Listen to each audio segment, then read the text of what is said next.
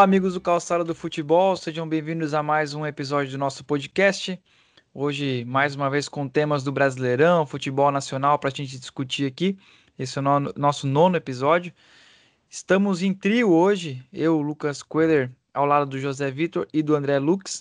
O Calçada com dois desfalques, uma, um desfalque duplo, sem o Antônio e sem a Sabrina, que não puderam participar do programa hoje, mas a gente vai tocando aqui, até porque semana passada todos nós estivemos com compromisso e ficou impossível de, de gravar, mas hoje vamos nós três aqui mesmo. Como é que vocês estão, José Vitor e André? Tudo bem, né? Na medida do possível, futebol, Covid, né? Bastante na Copa América, mas e acompanhando aí o Campeonato Brasileiro, que tá uma loucura, e a gente vai falar bastante sobre esse campeonato. Tudo certo, tudo certo. Boa noite aos colegas. Calçada hoje mais desfalcado que o São Paulo do Crespo mais que o Galo Corongado. E para a gente começar, então, é... o, o, Santos, acho que o principal jogo da, da rodada era Santos e São Paulo, clássico Sansão. E o Santos venceu por 2 a 0 na Vila Belmiro, acho que até de uma maneira bem convincente, é, dadas possíveis proporções da qualidade dos elencos, né?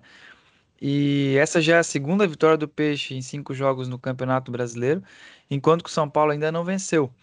E queria ouvir vocês então dessa fase do, do São Paulo, né? Acho que o André, a gente já vinha falando um pouco sobre isso, que não dava para se empolgar muito com Libertadores, a fase no, no, no Campeonato Paulista. E acho que está na hora do São Paulo dar uma acordada.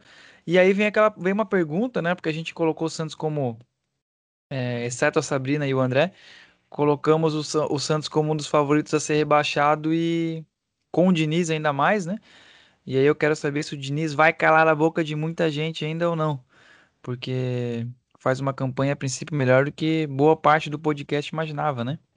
É, o Santos é isso aí que eu falei do, do Diniz aquela vez, né? Eu não acho que o Santos caia e o Santos, os times do Diniz são de resultados assim, inesperados. Quando o, o futebol do Diniz encaixa contra uma equipe, dá nisso. Lembra o São Paulo contra o Flamengo ano passado? Encaixava. O Flamengo era melhor do que o São Paulo, mas o time do Diniz encaixava contra o Flamengo. E o esse do Santos igual, parece que encaixou contra o São Paulo. São Paulo ontem não teve praticamente chance de, de, de esboçar qualquer tipo de reação contra o Santos. Mas eu deixo aqui o. Já deixei. Já dei a dica né, dos, dos desfalques. São Paulo não tem muitos desfalques, mas tem desfalques pontuais. Arboleda na seleção, o Miranda machucado, no meio ali, o meio do São Paulo está desfacelado. O Luan, Daniel Alves e Benítez, Benítez até voltou nesse jogo, né? Aí, para compensar, o Luciano sai machucado. É, o Lisieiro estava na seleção, voltou agora também. Então, é por isso que eu não coloquei o São Paulo como candidato a título lá no primeiro episódio do, do Calçada. Não tem um elenco muito grande, vai sofrer com lesões no campeonato, porque Miranda tem 38 anos, Daniel Alves tem 39, Éder tem 37, então são jogadores que não são para um campeonato de 38 rodadas. Tem o Benítez, que sofre com, com, lesões constantemente também, e são peças importantes. Então, os desfalques de São Paulo não são muitos, mas são exatamente aqueles que ele não consegue repor. Entra Igor Vinícius, entra é, alguém improvisado ali na zaga, e mais uma vez o São Paulo não conseguiu pontuar, não jogou bem. Essa acho que foi a pior atuação do São Paulo no ano, foi realmente sofrível. Não teve um momento bom na partida. O Santos podia ter feito mais se não tivesse tirado o pé no, no segundo tempo. E já está no Z4 São Paulo, né? Falando sobre esses desfalques, né?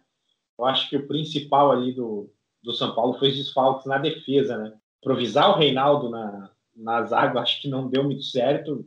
Não sei se foi qual foi a intenção do Crespo ali, era marcação em cima do Marinho, talvez, mas ele sofreu bastante, né? Então, concordo com o André, os desfalques aí complicaram totalmente a vida do, do São Paulo, mas mesmo assim o Santos até fez uma boa partida, e é aquela coisa que o, que o André tinha falado lá no começo, né, sobre o Santos. Time que tem Marinho não cai.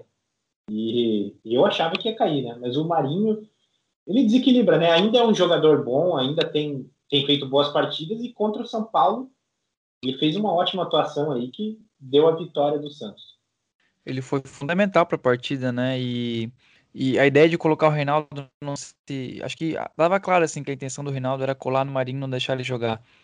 E obviamente não deu certo, assim, porque além do, do Marinho ter feito um gol, é, a quantidade de faltas que o, que o que o Reinaldo fez em poucos minutos da partida, né? acho que eram 10 ou 12 minutos de, de, jogo, ele já tinha feito umas três faltas, o Diniz até já pedia cartão, inclusive o Reinaldo levou um cartão, né, ainda no, até o fim do jogo, e, e aí me parece que me, vocês estão me convencendo, assim, né, o André e a Sabrina, que de fato o Marinho faz diferença demais, assim, né, e com certeza além desse jogo de São Paulo, ainda vão ter talvez outros jogos com adversários diretos contra o rebaixamento, que vai ser isso, né? O Marinho vai, vai decidir, vai fazer diferença e ajudar o Santos a, a não ser rebaixado, apesar de eu achar um time muito fraco ainda, né? O Santos é um time muito fraco, até mesmo o São Paulo com os desfalques, ainda era um time com mais qualidade do que o Santos, mas um jogo muito ruim, assim, um jogo é, me lembrou um pouco, eu assisti mais o primeiro tempo, me lembrou até um pouco do Coxa e Flamengo, o primeiro jogo da Copa do Brasil, um jogo muito fraco, assim, naquele clima frio, chuvoso e um jogo muito difícil de se, de se assistir, né? Mas, mas parece que é isso. E aí eu é, introduzi um pouco, né, sobre o São Paulo e é, acho que até me surpreende assim, né? Porque eu esperava um pouco mais do São Paulo. É um elenco, por mais que tem jogadores mais velhos, mas é um elenco bom e não está conseguindo jogar com qualidade no Campeonato Brasileiro. Não é só agora contra o Santos, né? já enfrentou outros adversários e não conseguiu colocar em prática um futebol muito bom. E, e aí, claro, vai sair da zona de rebaixamento. Acho impossível o São Paulo cair, né? Nem se cogita isso, acho que nem é discussão. Mas pensando em título, é, pensando em possibilidade de até um G4, né? Para não jogar pré-Libertadores e tal, acho que tem que dar, começar a dar uma acordada para não ficar muito tarde, né? E depois para resgatar essa pontuação jogando Libertadores, jogando Copa do Brasil, fica, fica ainda mais difícil. É, eu acho que o, o São Paulo ele vem exatamente para jogar a Copa do Brasil e Libertadores, tá, gente? Acho que a contratação do Crespo é nesse sentido. Não me parece ser um treinador de, de liga, não. Parece ser um treinador de mata-mata. Veio porque foi campeão na Sul-Americana com o Defensa e vinha para ganhar um título no São Paulo. São Paulo ia jogar quatro campeonatos, três tinham mata-mata, já conseguiu ganhar o Paulistão, encerrar a seca. Agora me parece que vai para cima de Libertadores e Copa do Brasil e sempre que tiver que priorizar essas duas, vai priorizar e deixar o Brasileirão um pouco de lado. E essa derrota dá para pôr na conta do Crespo, porque eu acho que principalmente essa improvisação do Reinaldo aí é, dá para botar na conta dele, né? O Reinaldo não é um jogador para jogar na zaga e não é um jogador para marcar desse jeito que estava marcando o Marinho. Eu já, eu já nem acho o Reinaldo um bom lateral esquerdo, quanto mais um bom zagueiro, né? Eu acho que ele podia ter mudado o esquema do time, ter, ter entrado com outras peças. Então eu acho que tentando manter aquele esquema com três zagueiros, com essa improvisação, acabou que eu botaria um pouco na conta do Crespo essa derrota aí. Só para pegar o, os próximos adversários de cada um aqui, o Santo, o São Paulo pega o Cuiabá em casa, quarta-feira no Morumbi, né, às 7 horas. E aí é jogo, se não ganha é crise, hein? Acho que a crise se instaura no Morumbi de um jeito que inesperado, que não se imaginava para esse momento do campeonato. E o Santos pega o Grêmio da nossa queridíssima Sabrina na Arena às, sete, às 9h30, quinta-feira. E o Grêmio, só rapidamente, ainda, ainda não venceu no campeonato, né? São três jogos, tem dois jogos a menos do que a maioria dos times. Não venceu ainda, se perde também já entra numa mini crise, ainda mais para o Santos, né? Jogando em casa. É, acho que vai ser, vão ser dois bons jogos para a gente discutir no próximo, no próximo episódio do Calçada.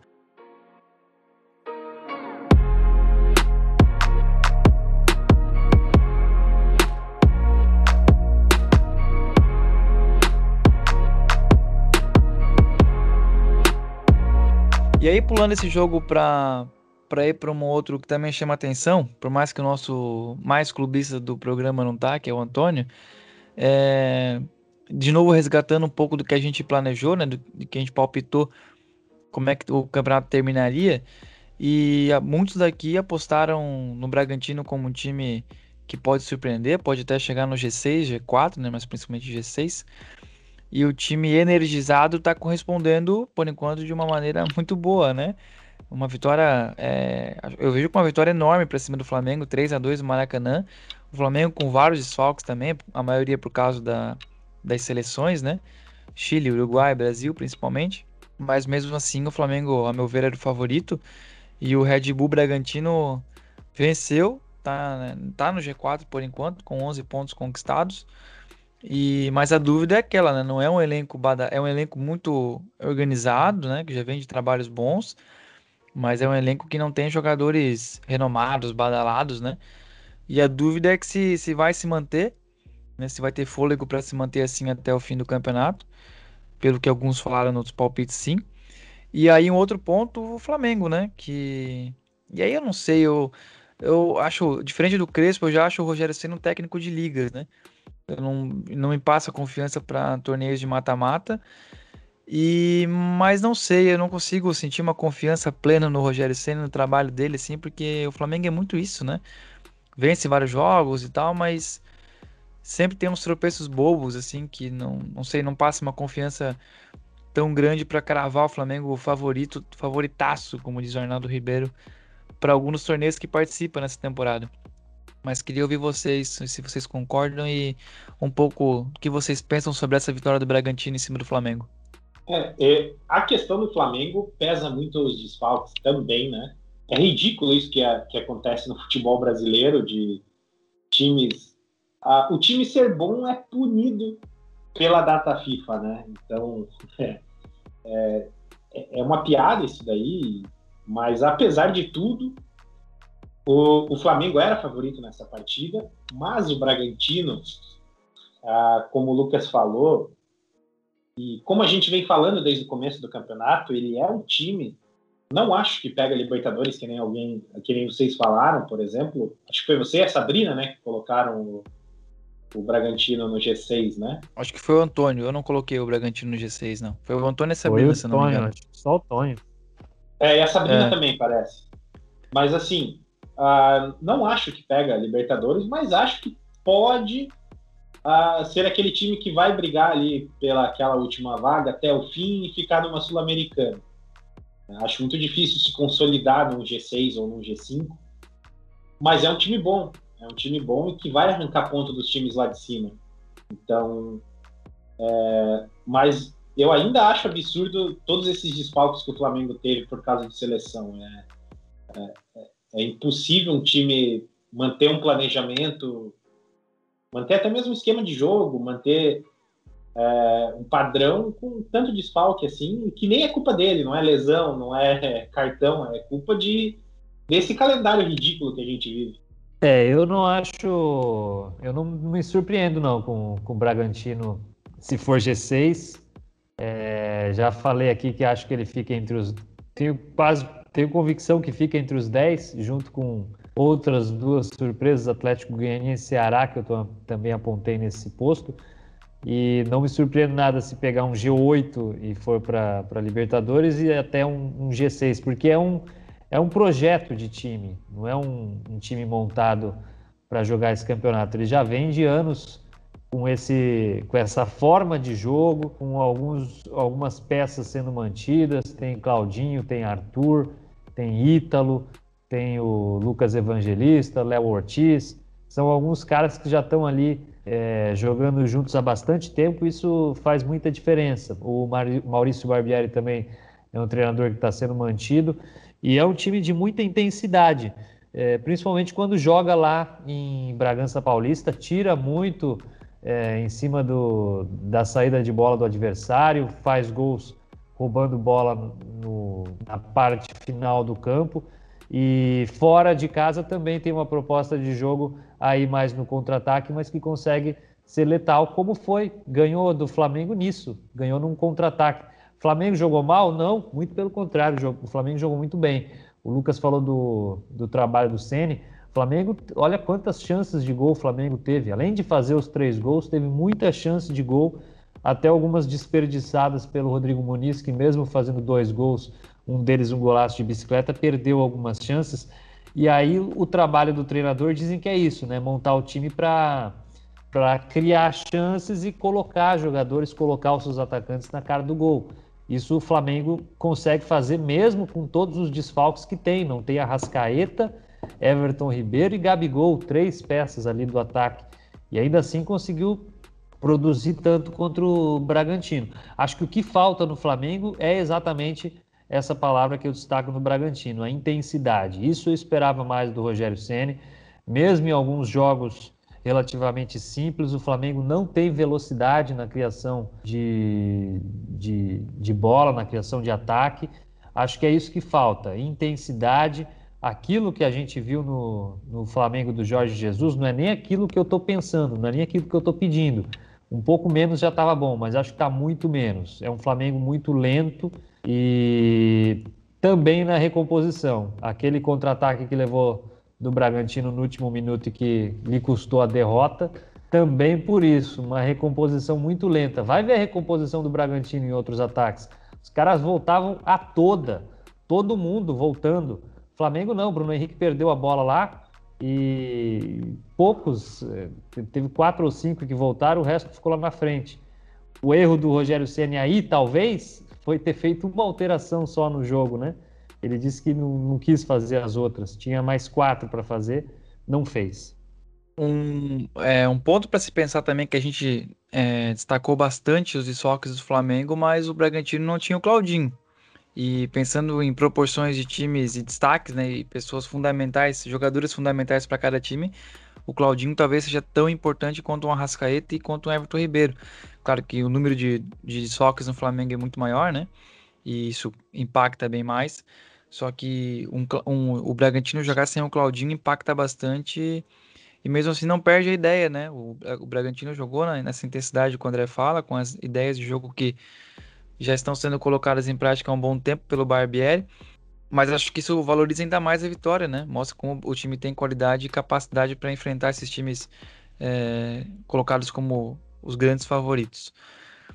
E, e aí, rapidamente, só para acho que um, um, um, uma estação leva a outra, porque o Flamengo, assim como o jogo do, do São Paulo, do, do, do, Grêmio e do Santos, né, mas Grêmio e São Paulo vão talvez criar uma mini crise, é, o Flamengo pega o Fortaleza em casa, um time que está muito destacado, o Fortaleza, né, vem jogando bem, invicto, enquanto o Fortaleza é o terceiro, o Flamengo é o décimo, e claro, com três jogos apenas, né?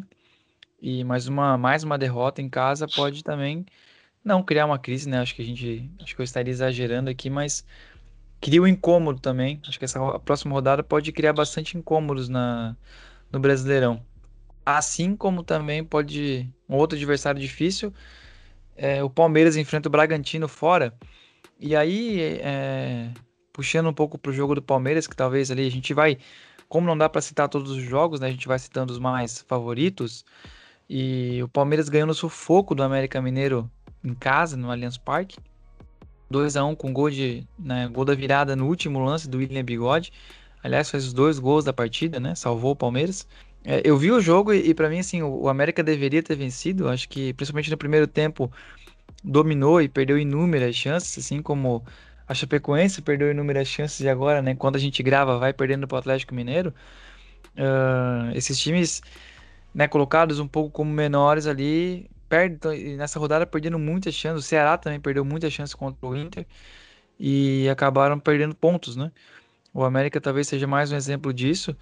E aí, aí, e aí um pouco que eu penso do Rogério Ceni, eu penso um pouco do Abel Ferreira no Palmeiras, assim, que é, o time vai vencendo, vai é, já conquistou títulos, mas não não avança, parece, não, não, não tem uma, uma segurança total, né? Você vê os, os jogos do Palmeiras desde o Mundial, que lá veio de uma maratona incansável de jogos e tudo mais, mas não, não sei se a gente se acostumou com alguns times, por exemplo, do Jorge Jesus, né, de encantar, mas a gente espera, né, do Flamengo, do Palmeiras, do Atlético Mineiro, um futebol muito mais tranquilo do que estão apresentando. O Atlético até que mostra um futebol mais convincente, talvez, não sei, mas o Palmeiras do Abel é um jogo muito feio, assim. O, jogo do Palmeiras contra o América foi muito ruim, assim. E queria também ouvir um pouco vocês se, se eu tô sendo chato demais, com, querendo espetáculos demais, ou é isso mesmo, assim, se é um futebol. Tá sendo um futebol meio feio do Palmeiras. É, eu acho que a gente não pode esperar o que o Flamengo faz esperar do Palmeiras. É, pensando em elenco, pensando em peças mesmo, né? Não dá para esperar, a gente tem que esperar sim, sempre bastante do Palmeiras, que é um, um dos favoritos, por todo investimento que tem, por todo elenco. Só que se você analisar bem as peças do, do Palmeiras, ele não tem a, essa qualidade para ser realmente superior aos outros times, para ficar bem à frente dos outros times, como o Flamengo fez na, na época de Jorge Jesus, ou até mesmo ano passado. Então, eu acho assim, o Campeonato Brasileiro ele tá bem equilibrado, né? Tirando esses times subiram da Série B aí, que a gente sabe que é, dificilmente vão ficar, né? Juventude, Cuiabá, o próprio América, que eu achava que tinha um trabalho um pouco melhor, mas já demitiu o Lisca, já ficou toda essa, essa bagunça que tá. Mas eu acho assim, eu acho dá para melhorar o Palmeiras, dá. A gente não viu muita evolução do trabalho, né? Parece que o futebol jogado lá no começo, quando a Bel chegou, é... e o jogado agora é o mesmo. Né? Então a gente esperava que com o tempo de trabalho, conhecendo o elenco, conhecendo os jogadores, poderia melhorar e não melhorou. Mas também não dá para cobrar muito, né? Querendo ou não, ainda é o atual campeão da Libertadores. É, é um dos times a ser batido no brasileiro, mas as peças eu acho aí que não, não contribuem mesmo. É só você ver que o Palmeiras dependeu do William Bigode para fazer dois gols. Tipo, o William Bigode não é um, um, grande jogador, não é um. Ele é um bom jogador. Muito, muitos times queriam o William Bigode no, no elenco, mas calma aí, o, o, Flamengo no ataque tem Gabigol, Pedro e o Rodrigo Muniz ainda. Então, a diferença do elenco aí dá para ver, né? Que é, não dá para se esperar muita coisa, porque o elenco também não é tão bom quanto a gente acha ou quanto muita gente acha. É, o William Bigode é bom, eu queria ele no, no, meu time faz tempo. Mas eu sou bastante crítico ao trabalho do, do Abel Ferreira, já há algum tempo também. Eu, eu não me convenço com esse, esse título de, de Libertadores. Acho que ele jogou, ele ganhou Libertadores jogando muito mal é, contra o River, depois contra o Santos na final. É um time é, que se defende bem, isso sim, mas o ataque é muito mais na ligação direta, numa, num contra-ataque, numa jogada em velocidade para o Rony, para o Rony cruzar para o Luiz Adriano. Acho que pelas peças que tem o Flamengo, o Palmeiras podia jogar muito melhor, podia jogar muito mais bonito. Tem Gustavo Scarpa, tem Rafael Veiga no meio de campo, que são jogadores de, de, de qualidade mesmo, técnica, de, de bola no chão, de passe, de, de chute de fora da área e não vejo o Palmeiras é, melhorando com o tempo. Pelo contrário, é, perdeu o Paulistão ali para o São Paulo, era favorito. Jogou três jogos com o São Paulo no Paulistão, não fez um gol em três partidas. Isso dá, se não me engano, quatro horas e meia de futebol. E o São Paulo não é lá grande time, né? Tava bem encaixado ali no, na reta final do Paulistão, mas também não é uma defesa intransponível. Então mostra muito da, da fragilidade do Palmeiras na criação, é, quando pega um time que, que não dá esse contra-ataque para ele. Então, esperava mais no trabalho do Abel. É, também não coloquei o Palmeiras como campeão brasileiro, mas pelo baixo nível do futebol brasileiro é que ele se mantém nas posições mais altas. É porque consegue, às vezes, se defender bem e exatamente nessa jogada de contra-ataque, nesse esse toca para lá, toca para cá, achar uma bola, conseguir fazer o gol e vai ganhando os jogos assim. É, eu só discordo quando fala da questão da, das peças. Rafael Veiga é um bom jogador, é, mas não é um Everton Ribeiro, não é um, um, um Arrascaeta, sabe? É, eu não acho que são bons jogadores, eu acho que muito vai desse estilo de jogo, além da, do que o Abel Ferreira pensa, é exatamente as peças o Gustavo Scarpa também não é aquele cara para pensar o jogo e tudo mais. E, é, eu acho que a pessoa mais cerebral desse time seria o Rafael Veiga, que também não é lá grande coisa. É um bom jogador, mas não é nenhum Lu super Lucas Lima? Lucas Lima, não? o baladeiro, né? Só gosta de é, eu acho que não, não, não, esperava um espetáculo, porque o Flamengo sim tem um time para um espetáculo, né? Mas um futebol mais ofensivo ou mais convincente do Palmeiras. Acho que eu tô com o André nessa. E talvez, assim, claro, não é desmerecer os títulos, né? Porque não, não se conquista a Libertadores uma Copa do Brasil de repente ou sem motivos. Mas talvez tenha, entre aspas, mascarado um pouco esse futebol feio do Palmeiras, ou um futebol meio pragmático, porque tanto a Libertadores quanto a Copa do Brasil foram vencidos jogando assim, né? Não tiveram jogos incríveis do Palmeiras para conquistar a Copa do Brasil. Também a Libertadores, tanto que a final foi horrorosa, né? Talvez uma das piores finais de Libertadores com times que nem deveriam estar ali, na minha opinião. E aí é um pouco do que o André, acho que concordo com os dois, mas tendo a ficar um pouco mais com o André, assim, acho que porque se o Palmeiras não consegue fazer um futebol bonito, basicamente ninguém conseguiria, né, no, no Brasil, porque claro, o Flamengo tá um patamar, outro patamar, o Galo talvez um pouco mais acima do Palmeiras e, e o terceiro melhor elenco do Palmeiras. Mas aí que tá, ninguém apresenta um futebol bonito no é... Brasil. É, nem o Flamengo, né? É só o Flamengo quando, e, de vez em e olha quando. Lá, e olha lá, é. exato. No, que, no que vem sendo jogado, Bragantino e Palmeiras é bem possível se colocar o Bragantino não não sei se dá para colocar como favorito, mas é muito possível, né? Uma vitória do Bragantino contra esse Palmeiras que vem jogando com crises internas, né? O Patrick de Paula também foi afastado por causa de festas clandestinas, o Lucas Lima ameaçado pela torcida. O, a, o melhor disso tudo é que a Mancha Verde está trabalhando mais que o Alexandre Frota para investigar aglomerações aí. é, eu não sei, não sei o que vai ser do Palmeiras, realmente é... esperava mais.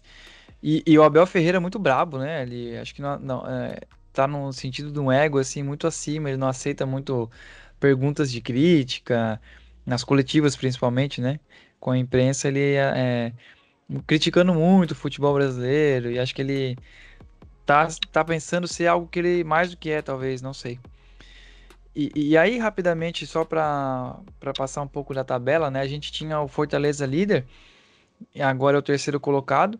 Então, G, no G6 tem Fluminense em sexto, Palmeiras em quinto, Bragantino em quarto, Fortaleza em terceiro. O Atlético Mineiro em segundo, que na verdade acabou de levar o gol de empate do, da Chapecoense. Um gol de pênalti da Chape, uh, que coloca, na verdade, o Atlético Mineiro em quinto agora. Então é Fluminense, Atlético Mineiro, Palmeiras, Bragantino, Atlético Paranense, líder e com um jogo a menos. E aí, José, o que, que, que, tu tá achando desse, dessa fase do furacão na ponta? Olha, é, pensando no lado torcedor, eu não tô gostando nada, né? Nunca é bom ver seu maior rival na, no pior momento do seu clube o seu maior rival líder do campeonato. Isso é, é horrível. Mas pensando em campeonato, mostra o equilíbrio né, do brasileiro. Uh, não sei se nivelado por baixo, como a gente costuma falar, né, mas mostra que. E mostra a importância do trabalho. Né? É, o Atlético é um, é um time, é um clube que vem sendo elogiado há anos, né? é, sobre o trabalho, manter trabalho, manter é, padrão, o trabalho que eles fazem com o sub-23 e sub-20, jogando estadual, isso já é, treinadores que, que também são criados em casa, né, no sub-23 e, e já vem com essa mentalidade desde lá de baixo, então acaba que é um trabalho. O Atlético entra ano sai ano, tem ano que vai um pouquinho pior, porque perdeu uma peça ali, outra aqui, vendeu uma boa grana, tem vendido bons jogadores, ganhado muito dinheiro e repondo sem gastar, né? Repondo sem gastar uma fortuna. E, e mostra aí o Atlético é um favorito a entrar aí na briga pela Libertadores. Não acho ainda que entra na briga pelo título. Acho que essa, essas quatro vitórias aí são meio enganosas, porque também pegou uns times. É, não teve grande desafio, né, o Atlético nessa, nessas quatro partidas. O Atlético Goianiense vinha bem, né, a gente até elogiou no, nos programas passados, mas é o Atlético Goianiense, né, a gente não, a gente espera que numa partida entre Atlético Paranense e Goianiense, o Atlético Paranense é o, o favorito, né, então é, venceu Juventude, venceu, eu acho que ainda não teve um, eu acho que o principal foi o Grêmio jogando fora de casa, né, mesmo assim o Grêmio também não está na sua melhor fase. Então, eu acho que daqui para frente, não só acho como espero, como um bom torcedor, né? O Atlético vai cair um pouco, mas é, o Atlético vai fazer aquele campeonato sem sustos, dependendo de como andar aí o campeonato, vai entrar na briga por Libertadores, mas aquela Sul-Americana clássica já está garantida para o Atlético. É, pega o Bahia agora. E aí, de novo, né? Por mais que o Bahia é, faz um bom campeonato também. É um time difícil, mas é mais, não é um dos favoritos, né? Um dos grandes do Brasil.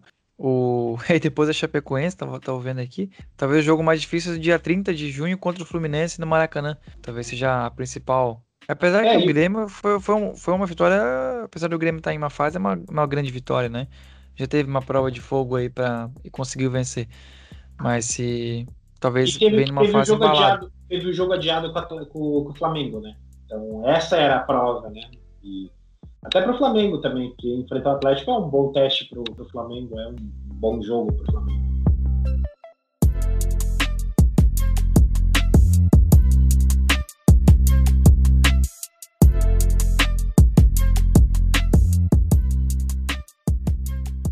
E aí, indo de rival para rival, não sei se vocês viram, mas o, o Jô foi punido por, por usar verde, na, que na, na opinião dele é azul turquesa, mas foi punido pelo Corinthians porque usou uma chuteira verde contra o Bahia.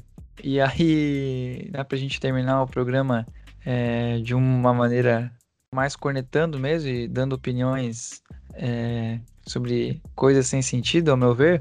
É, cara, eu acho que isso é bizarríssimo, assim, né? Uma pessoa não poder usar a chuteira de uma cor, eu entendo que tem uma rivalidade.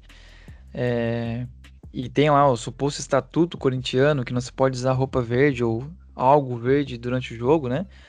Mas sei, me parece que é uma coisa meio tosca demais, assim, diretoria querendo jogar muito pra torcida e não se preocupando com o que deveria, talvez, né? Eu tava vindo para casa hoje, ouvindo na CBN o PVC falando sobre isso, e ele fez, falou uma coisa muito com, que faz muito sentido.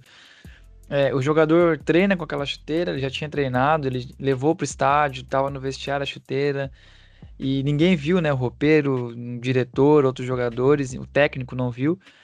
E aí quando entra em campo, e nem dá para ver se é um verde mesmo, porque é no gramado, né? Enfim, é, e aí expõe, ele, expõe o jogador de uma maneira muito vergonhosa, assim, né? De responsabilizar o jogador e isso que eu digo. Me parece que é muito jogar pra torcida, assim, né? Fazer um agrado pra torcida, dizer que. É, porque isso é papel de torcedor, acho que dizer não usa cor verde, não usa cor fulano, ciclano. Não sei, queria que vocês achassem, se vocês acham isso também uma, uma tosquice da diretoria do Corinthians.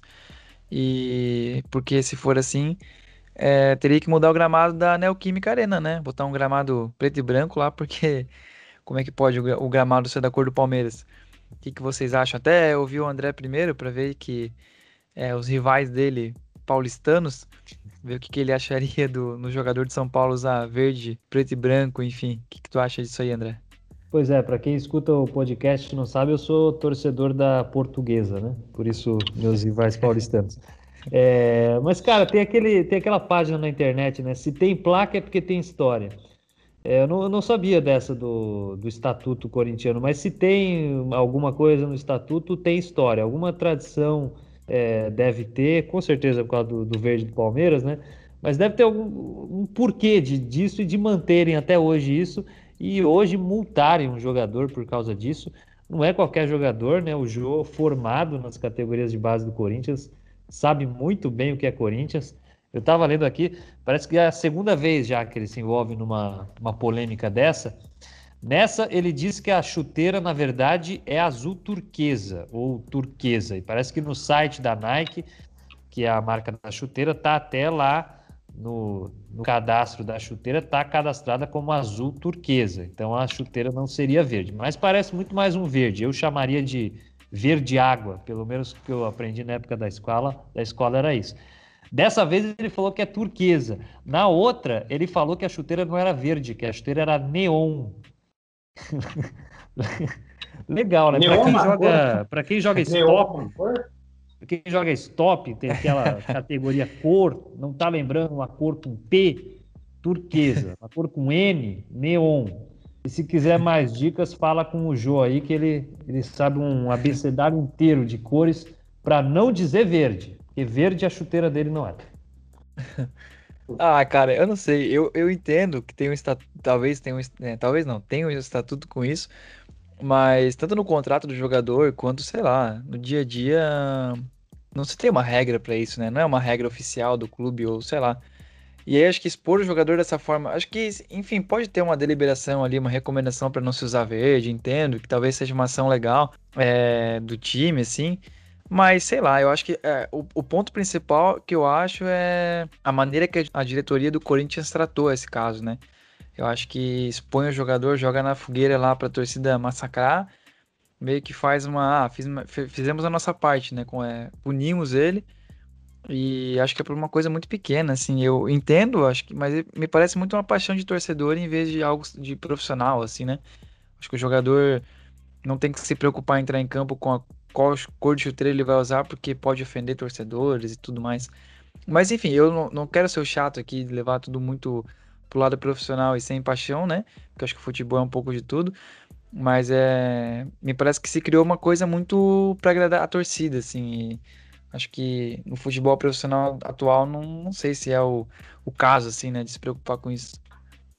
Cara, é, nesse caso, tá tudo errado. É, tá errado do João entrar com a chuteira, tá errado sim. Ah, pode não, não existir uma regra, mas existem regras que não precisam ser escritas, né?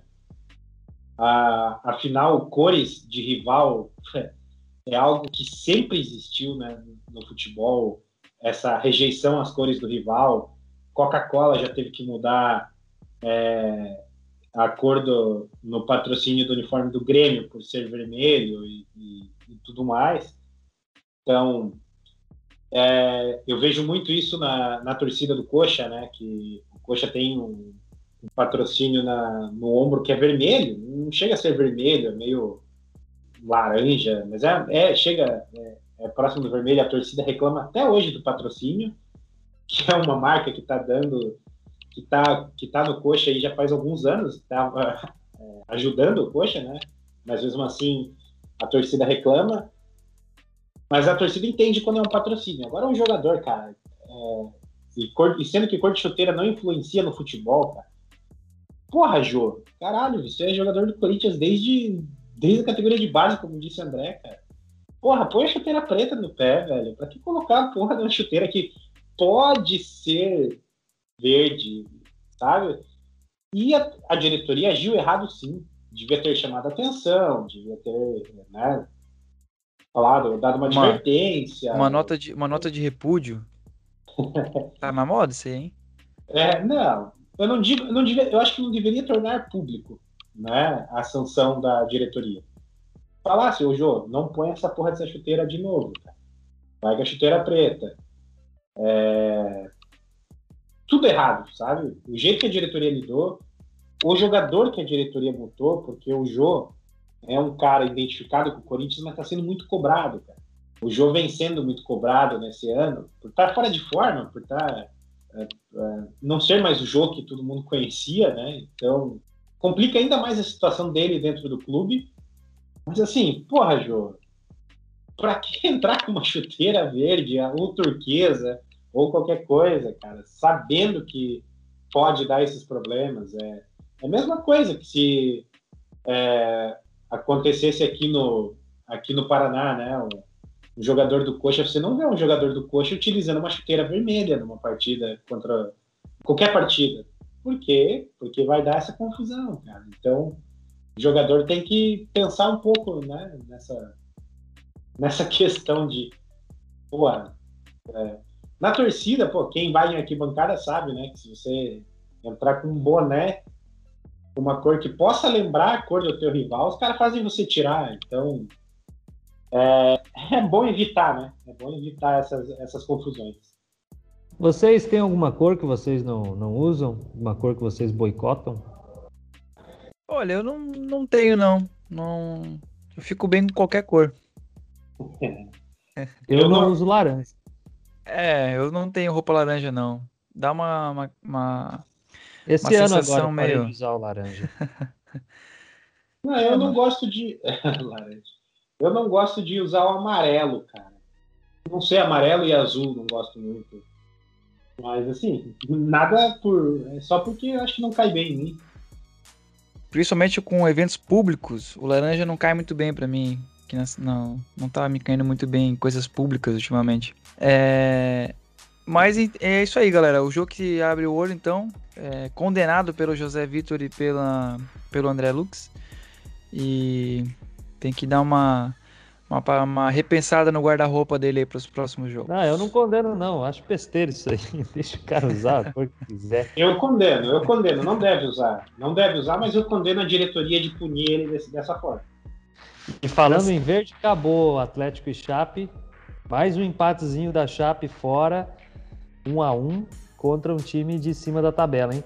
Lembra Jair Ventura? Vinha por uma bola, vinha por um resultado para não cair. Tá aí. Tá sendo e... assim, né? E por enquanto a Chape fora da zona de rebaixamento com esse empate. O Cuiabá não jogou, né? Mas que se vencer ou sim até empatar, eu acho que ultrapassa a Chapecoense, mas são pontinhos preciosos que vão fazer diferença lá na frente, né?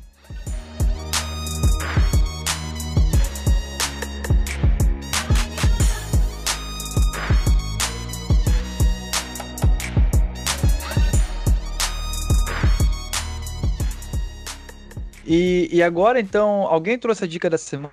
Um filme, algum livro? Senão posso falar aqui. Eu tenho, Fale eu tenho. Você. Mas pode falar a tua. É, então, pode ser nós dois também, se quiser. Eu, eu trouxe a recomendação dessa semana. O livro, inclusive, que eu levei para aula do Dalton Silveira, do nosso meu caro Dalton da Silveira. Nosso Dalton Silveira. É, que inclusive já ouviu alguns episódios aqui. Ele já. É o velho Dalton.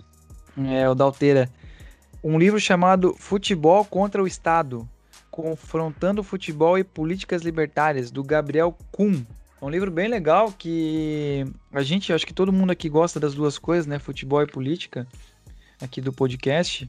E, é muito legal que ele, além de abordar essas questões de tanto é, ações políticas ou movimentos políticos no futebol, até atitudes, né? De alguns jogadores ou clubes políticas, ele explica algumas coisas legais, por exemplo, é, verdades e mentiras sobre o futebol ser é, um esporte da classe trabalhadora, ou se ele ser uma coisa criada pelos ricos, ou aquela ideia de ser uma alienação ou não, né?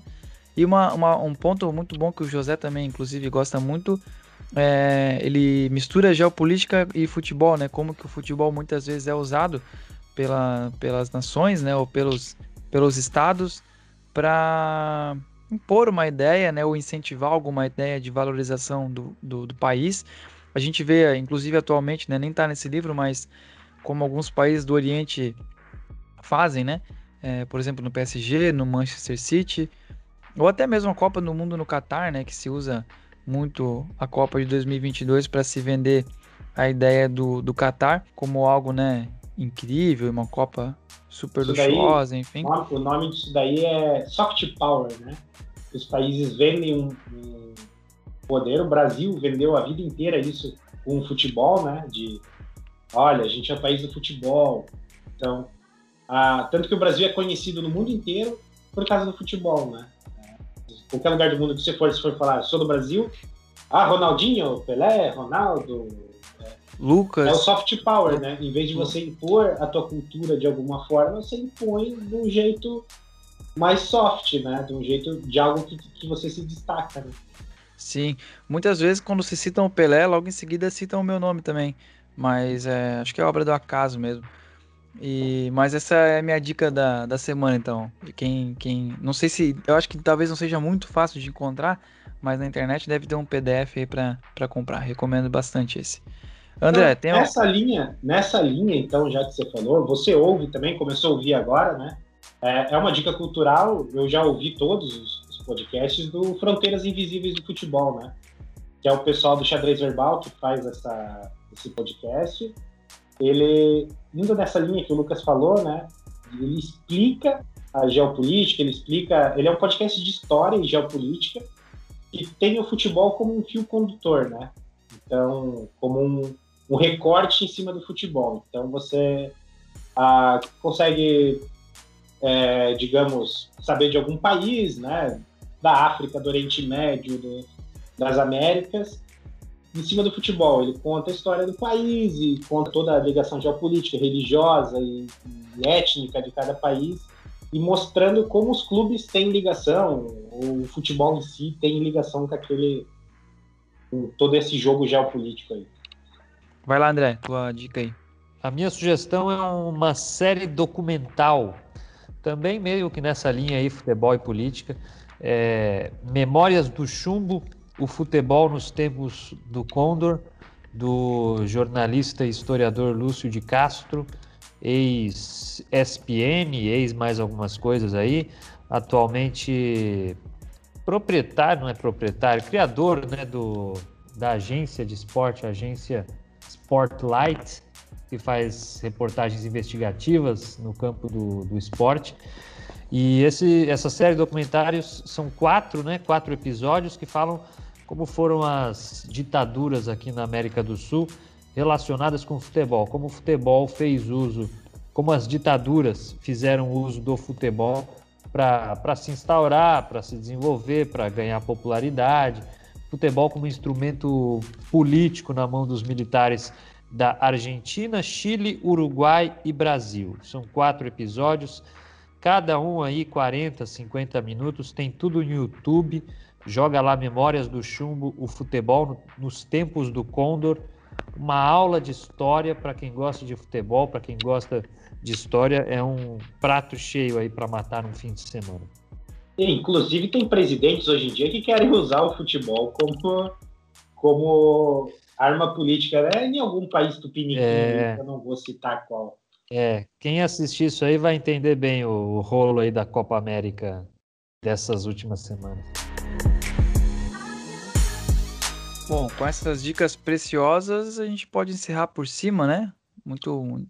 Não tem jeito melhor que encerrar do que esse. É isso aí então, galera. Até semana que vem, sem falta, hein?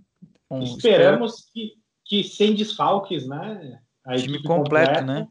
E faz falta, né? Faz falta ouvir as opiniões clubistas da Bina e do, e do Antônio. Curiosamente, os dois mais clubistas não vieram, né? Vocês viram como o clima foi muito mais. Pois é, é... um podcast imparcial, isento. Sensato, né? só, e aí, para finalizar, só passar rapidinho: Joinville invicto na Série D. No próximo episódio a gente fala um pouco mais. Se continuar invicto, a gente fala sobre isso. Senão a gente e pode. Coxa, e Coxa venceu na Série B. Então, tô feliz também. Os Portuguesa dois... também está muito bem na Série D. Obrigado. Boa, André. É... Fechou então, galera. Até semana que vem. Valeu. Valeu.